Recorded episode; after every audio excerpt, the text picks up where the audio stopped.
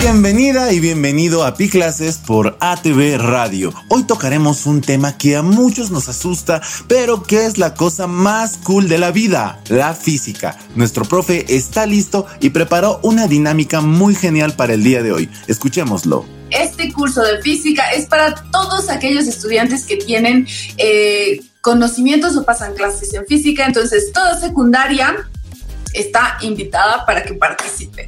Bueno, vamos a dar la bienvenida al profesor Ariel. Buenas tardes, profesor Ariel. Hola, ¿me escuchan? ¿Se escucha la música? Sí. ¿Cómo están chicos? Muy buenas tardes. ¿Cómo estás, Katicita? Estoy muy contento de estar en tu canal.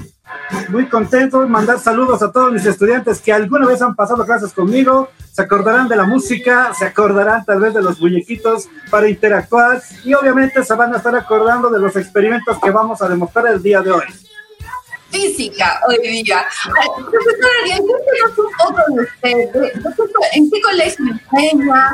¿Cómo nace esta idea de enseñar junto a música y, hacerlo más interactivo? Mira, eh, yo pertenezco a lo que es, eh, enseño en el Colegio Boliviano Holandés, que queda aquí en la ciudad del Alto. Eh, dirijo lo que es un planetario y un observatorio astronómico de, que se llama Ronald Muiset eh, participo de distintas actividades, una de las cuales es esta, este, este proyecto que es de, que se, que se denomina Peking Nova. Peking Nova es un proyecto uh, auspiciado por la Embajada de Estados Unidos en, en Bolivia, ¿no? Don, que consiste simplemente en llevar experimentos a a, las escuelas que no cuentan con laboratorios. Nosotros vamos de, de, forma gratuita a enseñar lo que es física, química, biología, robótica y todo lo relacionado con ciencias. En el planetario nosotros recibimos a todos los estudiantes, a todos los estudiantes de todos los niveles que quieran conocer lo que es un parte de lo que es nuestro universo. ¿no? Y en física pues enseñamos uh, todo lo necesario, la base suficiente para que tú, digamos, como un estudiante, no tengas dificultades en el momento de ingresar a la universidad.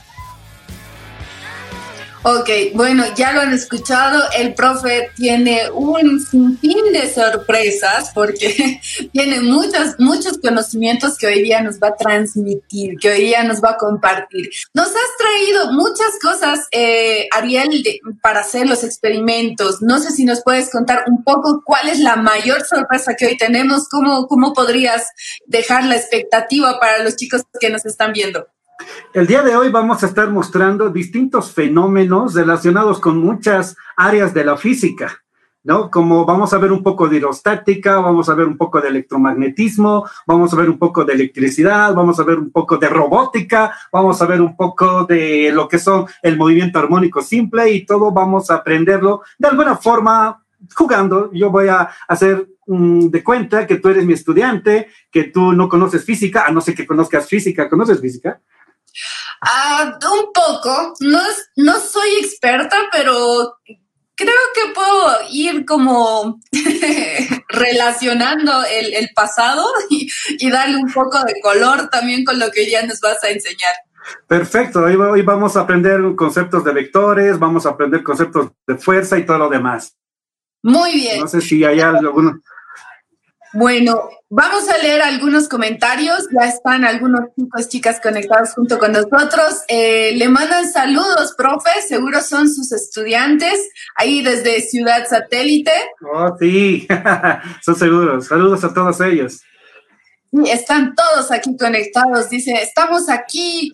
Muchas felicidades, profe Ariel. Genial, Ariel Brañez. Eh, eres un capo. Así que mm, hay un montón de gente que lo conoce, profe. Así que, bueno. Muy bien, mira, lo que vamos a hacer es interactuar contigo y también con los chicos que estén conectados. Entonces, empecemos. Vamos. Con ritmo, muy bien. Muy bien, chicos, ¿cómo están? Ahí bailando. Vamos a desestresarnos un poco.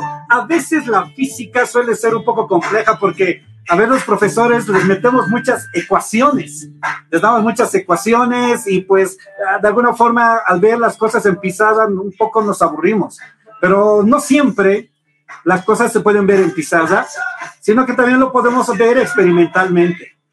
Pero hay que tener en cuenta que la parte de matemática que se necesita en la física es muy importante para comprender lo que es el universo. Continuamos con la siguiente.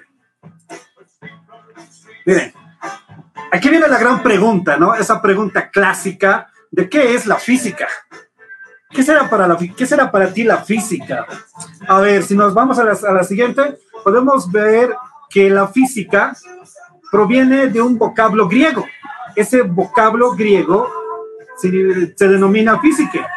Y física, si continuamos a la siguiente, se o simplemente significa lo que es la naturaleza. A ver, señorita Katy, señorita, ¿te puedo llamar Katy directo o está bien, señorita? No sé. Katy, directamente, Katy. Muy bien, hola Katy, bueno. Bueno, Katycita, quiero que cierres tus ojos, quiero que cierres tus ojos, ¿está bien? Y pienses en la palabra naturaleza. Cuando piensas en tu cabeza la palabra naturaleza, ¿qué es lo que se te viene a la mente? Mm, agua. ¿Qué más? Pajaritos. Muy bien. Sigue. Eh, em, veo árboles también, cielo. Muy bien. Perfecto. Mira, podemos ver lo que, que la naturaleza es todo lo que nos rodea. ¿Está bien? La naturaleza es todo lo que nos rodea. Y resulta que la física es aquella ciencia pura y natural, además de exacta, que nos permite describir todo lo que se denomina principios, leyes, de lo que es reinan en la, en la, naturaleza. Con este excelente inicio, creo que a todos y todas nos debería comenzar a gustar la física, ¿no lo crees? Regresamos en breve.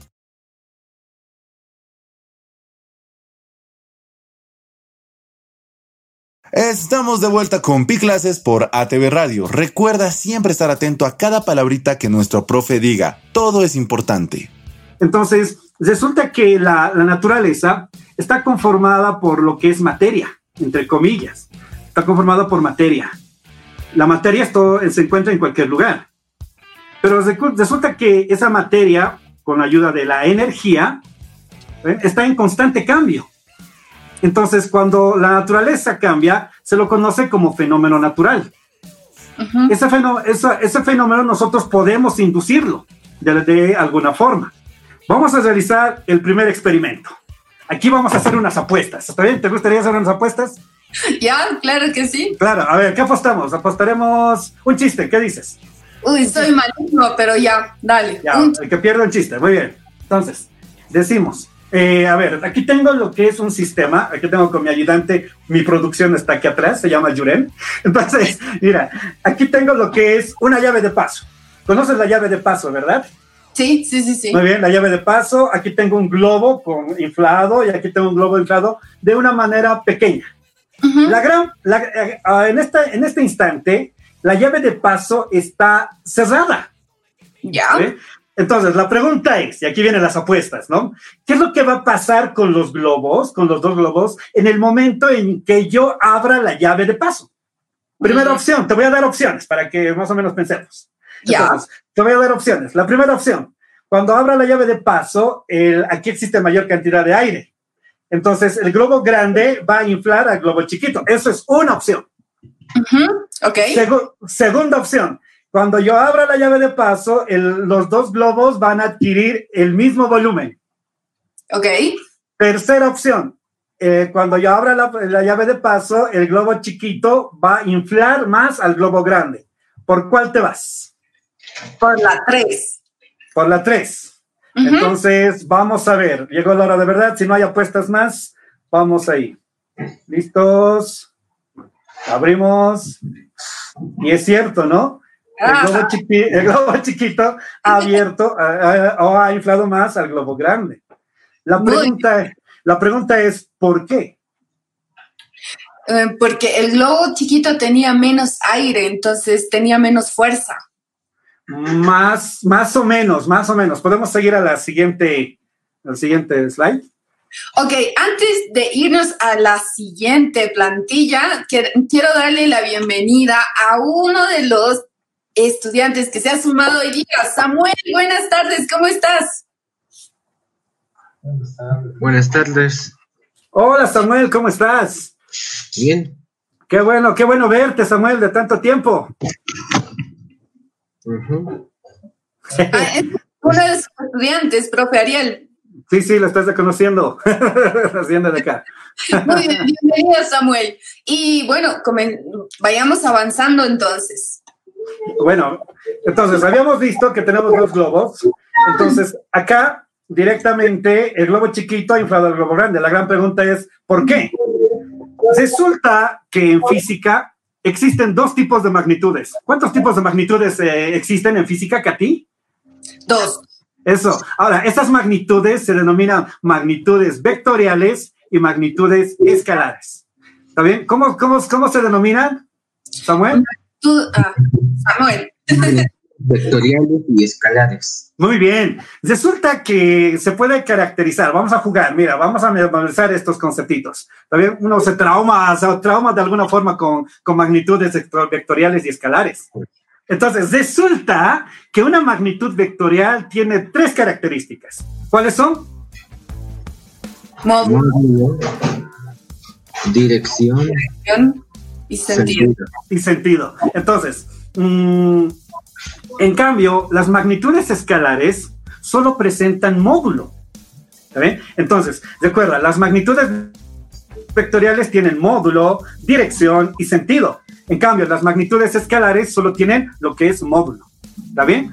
Entonces, ah, eso me recuerda un chiste. ¿Quieren escuchar el chiste? Ya que te lo debía, Katy. ¿Eh? Sí, eh, este, este chiste es ñoño, así es ñoño, ñoño, ñoño. Así, solo a los que más o menos han entendido los, eh, las características de las magnitudes vectoriales y escalares van a entender este chiste. Es ñoño, tal vez no se decía. A ver, vamos a ver. Resulta que en la calle existían dos tipos de magnitudes. Una que era vectorial, la B que están viendo a la izquierda en su pantalla, y la E que está a la derecha. Entonces resulta que la magnitud E es una magnitud escalar. Resulta que la magnitud escalar estaba sentado en una acera llorando, muy triste. En cambio, la magnitud vectorial se encontraba caminando en la calle todo feliz, todo contento de la vida, como debemos disfrutar todos en algún momento. Entonces, y observa obviamente la magnitud escalar.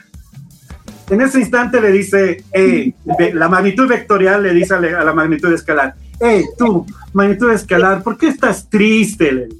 Y la magnitud escalar dice, es que mi vida no tiene sentido.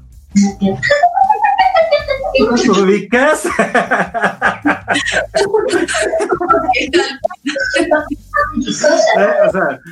Eh, entonces, mira, recuerda, la magnitud vectorial tiene módulo, dirección y sentido. En cambio, la magnitud escalar no tiene sentido. Es triste la vida de las magnitudes escalares. La magnitud escalar, nosotros lo hemos ido trabajando de alguna forma desde kinder. Cuando éramos chiquititos, te, ubicas que la maestra venía y te ponía puntitos y dibujabas pollitos y dibujabas el número uno y dos. Desde ahí nosotros hemos empezado a ver las magnitudes escalares. Nos vamos a un último corte. Espero que te esté gustando las clases de física de hoy. Ya terminó nuestro breve descanso, ahora vamos por más conocimiento. Recuerda, la magnitud vectorial tiene módulo, dirección y lo que es sentido. Entonces, cuando hacemos esta operación, decimos módulo. ¿Alguien me podría decir qué será el módulo entonces? El módulo. Exacto, el tamaño del vector, el largo del vector. Pues decimos módulo. Su dirección, esta cosita, está dado por un ángulo que se mide respecto a un eje de referencia. ¿Está bien? Recuerda, módulo, tamaño, dirección, ¿está bien? Que está dado por un ángulo que, que se mide respecto a un eje de referencia. Y el sentido. El sentido, en este caso, ¿qué sería en el vector? La punta. Exacto, la punta de la flecha, ¿entiendes? Entonces tienes módulo, dirección, sentido, ¿está bien? Ahora, pasamos al siguiente, hemos visto esta parte de vectores para explicar lo que es el fenómeno de lo que hemos visto acá. ¿Has visto tú que cuando eh, he abierto la llave de paso, esa llave de paso, también eh, cuando se ha abierto, el globo chiquito ha inflado al globo grande. Entonces, eso obedece a lo siguiente. Resulta que aquí, ¿está bien? El globo es de pertenece o tiene lo que es un material elástico es netamente elástico. Entonces se podría decir, entre comillas, que en las paredes, en las paredes de este, de este globo existe lo que es una fuerza elástica. Vamos a representar a esa fuerza elástica con los dos vectores que ustedes están viendo ahí. Si te das cuenta, en el vector grande existen lo que son eh, los vectores, pero los vectores que están abiertos, los vamos a llamar así, abiertos. En cambio, en el lado del vector del globo chiquito, los vectores están más cerrados, ¿no? Ángulos, obtusos y ángulos agudos. Obtusos cuando son grandes los ángulos entre los vectores y agudos cuando son chiquitos. Entonces, continuamos en el siguiente. En esta parte existe lo que es, eh, existe lo que es suma de vectores. Cuando vemos lo que es suma de vectores, tenemos que recordar lo que es la ley de los cosenos. La ley de los cosenos nos permite calcular lo que es la resultante. La resultante es la suma de los dos vectores. ¿Está bien? Es la suma de los dos vectores. En el primer caso de la izquierda que ustedes ven, ahí se tiene lo que son dos vectores cuyo ángulo es pequeño, es agudo. En la derecha tenemos dos vectores cuyo ángulo es obtuso, tita 2 lo estoy llamando yo ahí. Y esas líneas en rojo que tú estás viendo simplemente son eh, las resultantes que se obtiene cuando tú vas sumando lo que son los vectores. Pregunto, ¿en qué caso eh, la, la, resultante es más grande?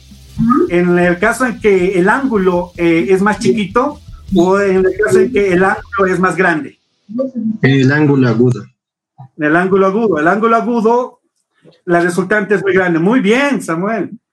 Entonces, mira, en este caso, los dos vectores que estaban aquí tienen un ángulo agudo. Por lo tanto, la fuerza, entre comillas, va a ser mayor en esta parte, en, el, lo que es el globo chiquito. Y en esta otra parte que está inflado, la fuerza va a ser mucho menor. ¿Te das cuenta? Entonces es en tal sentido que al ser mayor la fuerza, entre comillas, elástica aquí, entonces empuja lo que es el poco aire existente acá para inflar esta parte. Alguna vez cuando nosotros compramos lo que es un globo y tratamos de inflar, te das cuenta, nos cuesta mucho, ¿verdad? Nos cuesta mucho inflar, precisamente porque está totalmente desinflado y las paredes de elásticas son muy resistentes. ¿Qué les parece el experimento?